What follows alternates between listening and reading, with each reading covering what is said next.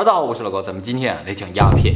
我觉得大家对于鸦片这个东西最多的了解，可能就是鸦片战争，还有呢就是一些历史剧里经常会看到，就是清朝人抽大烟，那个大烟就是鸦片。所以鸦片呢是一种毒害人类非常严重的东西啊。那么这个东西究竟从哪儿来的？今天我们就讲讲鸦片的历史。其实鸦片是来自于大自然的，它是从一种植物里提炼出来的。这个植物呢就叫罂粟，罂粟的这个果实的部分啊，能分泌一种白色的汁液，把这个白色的汁液晾干了，就是鸦片。其实鸦片在人类社会里出现的非常非常的早，最早呢可以追溯到六千五百年前的苏美文明，他们在泥板上就有记载鸦片。是吗？哎，怎么说的？哎，是这么说的，就是苏美人发现了一种植物啊，这种植物呢具有去除痛苦的魔力。苏美人就把这种草摘回来之后呢，干燥保存。如果有人受伤了，就用这种草为人解除痛苦。苏美人呢管罂粟叫 gilfu，什么意思呢？就是带来幸福的果实。这个是阿努纳奇那个雕像，他手里拿的就是罂粟。就神手里都是印这么个东西，但是后来宋美人是否有大量种植这个东西，是否有大量的使用这个东西就不太知道。那么大概过了不到一千年吧，苏美文明呢被亚述王朝和巴比伦王朝所取代了。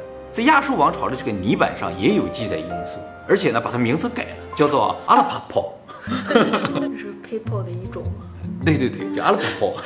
那么在苏美文明同时期的地中海的出土文物中，也出现了一个人偶，应该是一个女神。这个女神头上，她这个王冠上就是罂粟。那么既然出现在王冠上，就说明啊，古代人觉得这个东西是一种神药、神草，哎，很神圣的东西。那么在三千年前的荷马史诗中也有记载鸦片，据说在特洛伊战争中啊，就古希腊人就把那个鸦片啊放在红酒里溶解了之后呢，给受伤的士兵喝，就可以缓解他们的疼痛。那么到这儿为止呢，都没有特别提到鸦片的毒性的问题。第一次提到鸦片毒性的问题呢，是在公元前不到一百年左右的时候，古希腊有个医生叫阿斯克莱皮亚德斯，这个人在他的书里边提到了鸦片有可能引起精神错乱。后来又过了很多年，到了公元九百年左右啊，也就是大概一千多年前，一个医学上的进步让鸦片呢开始变得流行，就是在那个时候开始啊出现了手术。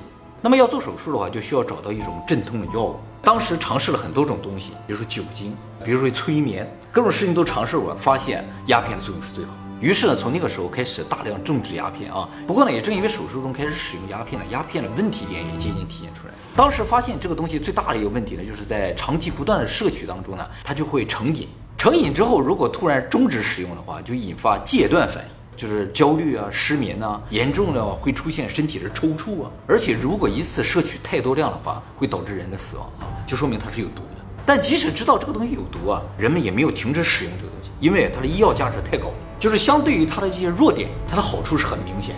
其实，在那个时候啊，医学水平不是很发达，几乎所有的药都有三分毒的，所以鸦片的毒性在当时来看不算什么。所以呢，鸦片也就被普遍的接受了啊。后来呢，人们发现呢，鸦片还有一些其他的作用，比如说能够促进睡眠，就有很多睡不着觉的人或者头痛的人啊，他们就要服用一点鸦片之后呢，哎，就睡得很好。还有呢，就是它的果实可以吃嘛，有人就把它做成点心吃了之后呢，发现哎，这个东西可以安神醒脑。所以在一千年前的时候吧，鸦片是像红酒一样普遍的东西。其实酒精和鸦片在效果上是非常类似的，酒精也有麻醉效果，也可以在医药上使用，酒精也能成瘾，喝多了也死人，这跟鸦片是一样的。所以当时的人就觉得鸦片可能和酒精是差不多的东西。我可以喝酒，为什么不能吃鸦片？后来到中世纪的时候，人们甚至发现啊，把酒精和鸦片掺在一起啊，效果可能更好一点，能够减少鸦片的毒性。因为本身酒精和鸦片的效果是比较类似的嘛，所以用酒精把鸦片稀释了之后，相应的它这个毒性就会减小。于是呢，人们开始把鸦片和葡萄酒、白兰地掺在一起，形成一些镇痛药物。这个药呢叫做劳达努姆，在当时是非常受欢迎，就像当年的可口可乐一样。后来到十六世纪末期的时候呢，中国出了《本草纲目》，里边也有记载鸦片，叫做阿芙蓉。《本草纲目》里说啊，这种药是来自于天方国的。天方国，呢就是阿拉伯。哎，天方夜谭嘛，阿拉伯的故事嘛，是吧？一千零一夜嘛啊。而且《本草纲目》中还提到说，有一味神药啊，叫万能药，叫一粒金丹。哎。这个药呢的主要成分就是阿芙蓉，说能够治疗百病的啊。这叫阿芙蓉还叫阿芙蓉？应该是叫阿芙蓉的，因为这个名字是从阿拉伯语来的。阿拉伯语管阿芙蓉叫阿菲哎，所以应该 是阿福。中国古代有个诗人叫张不端的啊，写了一首诗，里边就提到说：“一粒金丹吞入腹，使之我命由我不由天。”是啊，从这儿来的。么应该是从这儿来的吧？是这个金丹吗？可能是吧，或者这个药名从这儿来也有可能。哎。以前人啊，到处在寻找这种长生不老药，这样都叫金丹。后来过两百年左右，到了十八世纪的时候啊，发生了一个很重要的事情，就是英国呀开始流行喝茶。你说贵族啊，他们都喝茶，但是英国本身茶的产量是比较小的。后来呢，他们发现了中国的茶呀，真的是太好了，深受英国贵族的喜爱，他们就从中国大量进口茶叶。当时中国是清朝，那么英国要进口茶叶，就需要向中国付钱嘛。但是当时并不流行付钱，就是你把英镑给我清朝，我没什么用啊，所以你最好用东西跟我换。而英国呢又没什么东西跟中国换，所以呢就付银子，就是重金属，用重金属来换茶叶。但是换着换着，英国发现这个事儿不对，重金属就那些，而茶叶每年它都涨，换不合适，你知道吗？但是英国贵族他就需要这个东西，他想要，这怎么办呢？突然间他发现，就是离中国很近的，他有个殖民地叫印度。这个印度啊，生产鸦片，在当时的概念，鸦片是种药材啊。于是英国就想了一招，就说让中国把茶叶给他，然后让印度呢把鸦片给中国，然后他给印度棉布。印度缺这个棉产品，没有棉，形成三角贸易。而且这个三角贸易好在什么地方啊？交换的东西全是农作物，英国的钱就不会流失嘛。那么这个三角贸易开始之后呢，就大量的鸦片开始涌入清朝了。一开始交易量是比较小的，对清朝也没什么影响。但是交易量越来越大之后呢，就发生问题了，就是输入清朝的鸦片呢，已经远远超出了医药所能使用的范畴了。而且呢，原先引进的时候，主要都是达官贵人，有时候作为一种享乐啊，抽口大烟的。结果进来太多了，大烟的价钱就下降了，老百姓呢也买得起了，所以很多老百姓都开始抽大烟。这个输入量究竟有多大啊？在一七二零年的时候，就刚刚开始从印度进口鸦片的时候呢，一年才进口十五吨。过了一百二十年，到了鸦片战争开始之前，中国从印度进口的鸦片量达到两千五百吨，翻了一百七十倍。据说在一八四零年附近的时候，中国每四个人就有一个人有这个鸦片中毒的现象，就是上瘾。所以清政府觉得这样不行了，于是决定禁烟。但是这个东西不是说禁就能禁的啊，尤其啊，就是有很多高级官员。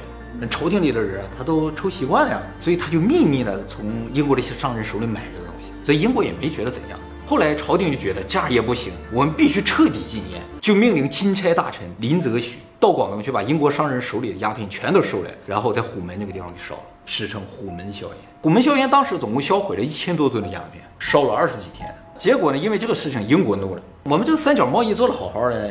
你突然说不做就不做了，你这不断我财路吗？而且呢，当时的英国和现在的英国是不一样的。当时叫大英帝国，在世界各地都有殖民地的，它扩张了几个世纪啊。所以在一八四零年的时候，英国就派了舰队啊，向清朝发起了第一次鸦片战争。鸦片战争是我们这边的说法啊，在英国它不叫鸦片战争，叫中英战争。那他们有说是因为什么引起的吗？其实可能说的也很少。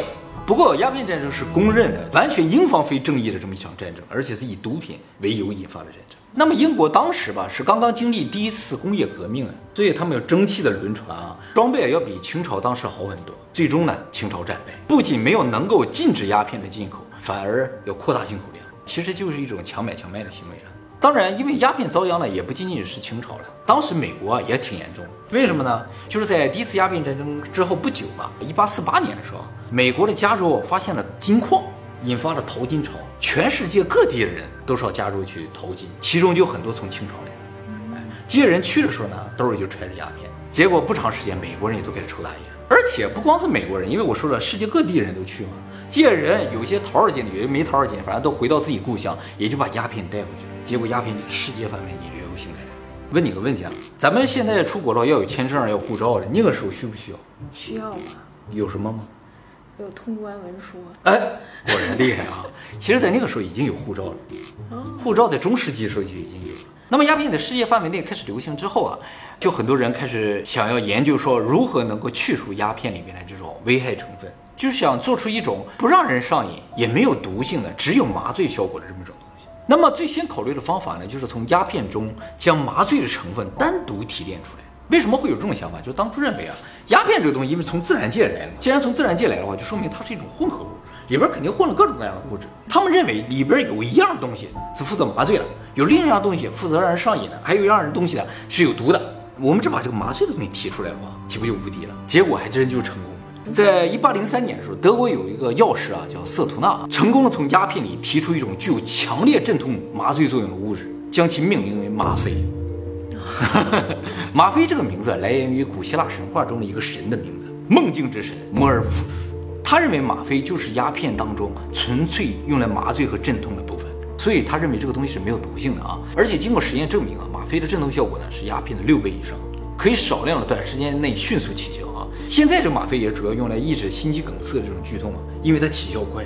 你麻药起效太慢也不行，你都疼劲儿过了话就没有用了，是吧？所以当时人们觉得吗啡是个世纪大发现。不过很快，这个瑟图纳发现啊，吗啡和鸦片一样会有成瘾反应，一样有毒性，而且更严重。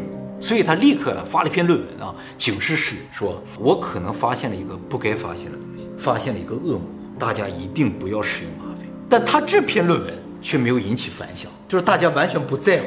哎，于是呢，在一八二七年，德国的默克制药公司开始大量生产和贩售吗啡。默克制药公司呢，现在也是世界上最大的制药公司啊。不过呢，它现在属于美国，在当时是德国的，在十九世纪末的时候被美国买来的。那么从那之后呢，医院呢就在手术中开始大量使用吗啡啊，而且发现吗啡啊可以缓解酒精依存的症状，就是给这个酒精依存的人用了吗啡之后，哎，他们好像就对酒没什么兴趣了。啊，后来才知道他们只是把兴趣转向了吗啡而已，变成吗啡依存啊。其实那个时候麻醉啊都是喝的，不是注射的。因为那个时候还没有针管针头这些东西。后来苏格兰有个医生啊，他认为吗啡之所以成瘾，就是因为它是喝的，它像酒嘛，所以嘴就想要喝这个东西。他只要不喝，是不是就好一点了？于是他就发明了针管和针头。哎，注射的话，嘴就不会想喝呀。结果 注射了之后，问题更严重，又发现了恶魔。对对对，所以我们现在的注射器啊，是为吗啡而生的。啊，大家也可能看出来，这些医生啊，还有药师，他们不断的努力，也都在向相反的方向发展，是吧？他们起初的目的都是为了防止鸦片的副作用啊，结果把鸦片提纯变成了吗啡，后来又为了减少吗啡的副作用，发明了针管。当然呢，医学的进步也没就此而止啊，更多的医生呢开始研究吗啡，想要去除其中的副作用啊。于是又有人提出了个想法，就是说，如果把吗啡经过一种化学反应变成另一种物质，而这个物质呢只有麻醉作用，没有副作用，可不可能呢？一八七四年的时候呢，英国圣玛丽医院的一个化学家叫韦特啊，他就用吗啡呢合成了一种物质，结果证实它比吗啡的作用还要强五倍，就是当初鸦片的三十倍了。但是副作用没有去掉。他用动物做了实验，他说给狗啊还有兔子吃了这个东西之后，狗一开始就变得特别的兴奋，但是很快呢就开始流口水啊，然后倒在地上就快要死掉。他就觉得这个东西啊毒性变更大了。不行，他就把这个东西销毁了，然后发了篇论文，说我合成了这么个东西之后呢，发现这是一个失败，只是增强它的作用，却没有消掉它的副作用。结果这篇论文呢，在二十年后被德国的另一家制药公司叫贝尔制药公司呢发现了。这个贝尔制药公司觉得这个东西既然有吗啡的五倍的效果，那么使用量就应该可以降到五分之一。如果使用量减小的话，副作用按理来说会减小啊。啊，他们是这个理论了啊。这个制药公司呢，马上就按照论文啊合成了这种东西。然后呢，找了几个人来做了一些临床实验，就找了几个人，实验的时间呢也只有一个月左右。哎，说哎，好像没有什么明显的成瘾反应。他们觉得这个东西应该就可以替代吗啡，成为一种完美的麻醉药物，将其取名为海洛因，开始贩售啊。宣传语也写的是没有副作用的吗啡。哎，这个海洛因一词来自于德语，意思呢是英雄，说服用了这个东西感觉就像英雄一样。就就觉得自己很厉害那种啊！当初贝尔公司发售海洛因的时候，是以止咳糖浆的形式发售。那么由于一开始这个止咳糖浆里边含有的海洛因也非常的少，所以确实在短时间内没有人出现什么成瘾反应。但时间长了之后呢，就大量的人出现了成瘾反应！仅仅二十年的时间里面，纽约市就这一个市就出现了至少二十万的海洛因中毒者，而且当时绝大多数的吗啡中毒者都变成了海洛因中毒者。那么后来呢，这个海洛因就被称作叫做毒品之王，它是目前已知最毒、依赖性最高的一种毒品。其实他们怎么发现这个成瘾反应，你知道吗？就是如果这种制药公司卖的是镇痛药，哪一种镇痛药在哪一年开始突然间爆卖，他们就说啊，糟了，这玩意儿出现成瘾反应了。那么医学家为什么在镇痛药这个地方做出这么大的努力呢？镇痛药真的这么重要吗？其实啊，大家都生活在幸福的年代，没有感觉啊。在古代的时候，医学不是很进步的时候，想要去除痛苦这种欲望啊是非常强烈的。而且呢，从鸦片战争之后吧，世界大战基本上就没停过。每次世界大战都需要大量的这种镇痛药。还有就是另一种形式，就是麻醉药啊，能够减少士兵对于战争的恐惧感。像二战的时候，日本人的飞行员啊，他们在上飞机之前都要吸食鸦片，要不没人敢上去。所以只要有战争，这个毒品就会泛滥。当然，在现在了，不管是鸦片还是任何一种镇痛药物、麻醉药物，都是由国家严格管控。所有医疗目的以外的使用都是被严格禁止，是违法的。不过现在仍然有很多国家毒品问题非常的严重啊。世界上毒品问题最为严重的发达国家呢，就是美国。美国每年因为毒品死亡的人数在不断的增加，最新的统计结果呢，平均每天因为毒品死亡达到两百人啊，一年呢将近十万人。那么这么有害的东西，是否能够彻底清除？其实彻底管控是有可能的，但彻底清除是没有可能，就是因为它仍然是不可替代的一种麻醉剂，在手术上，尤其是现在这种癌症治疗上是非常重要的。其实啊，现在发现了，纯粹用来镇痛的时候，麻醉药物是不太容易成瘾。最可怕的是，你在没有痛苦的时候使用麻醉药物是非常容易成瘾。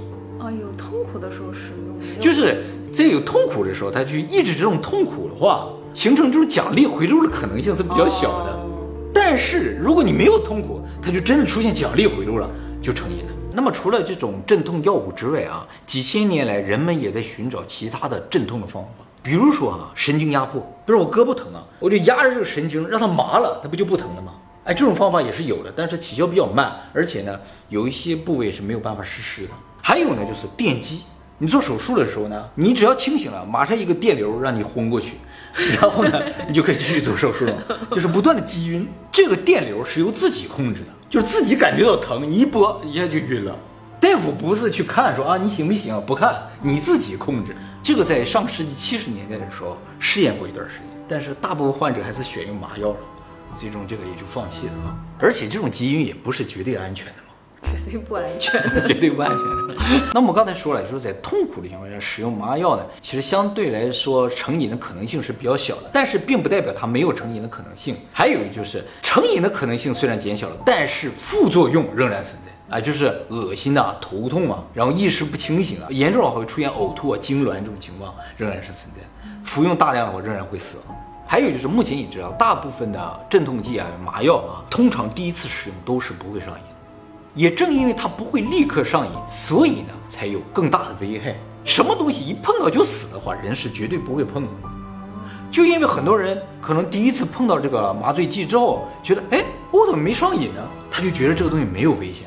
其实它是一种慢性毒药。烈毒的话，什么鹤顶红啊，或者是氰化钾的话，大家肯定不碰了。但是慢性毒药你就不知道了，一点点让你死，这种是最可怕的。酒就是慢性的。哎，没错。就从成瘾的角度来说的话。就依存性而言的话，酒是超过海洛因的，所有这种麻药里边第一名。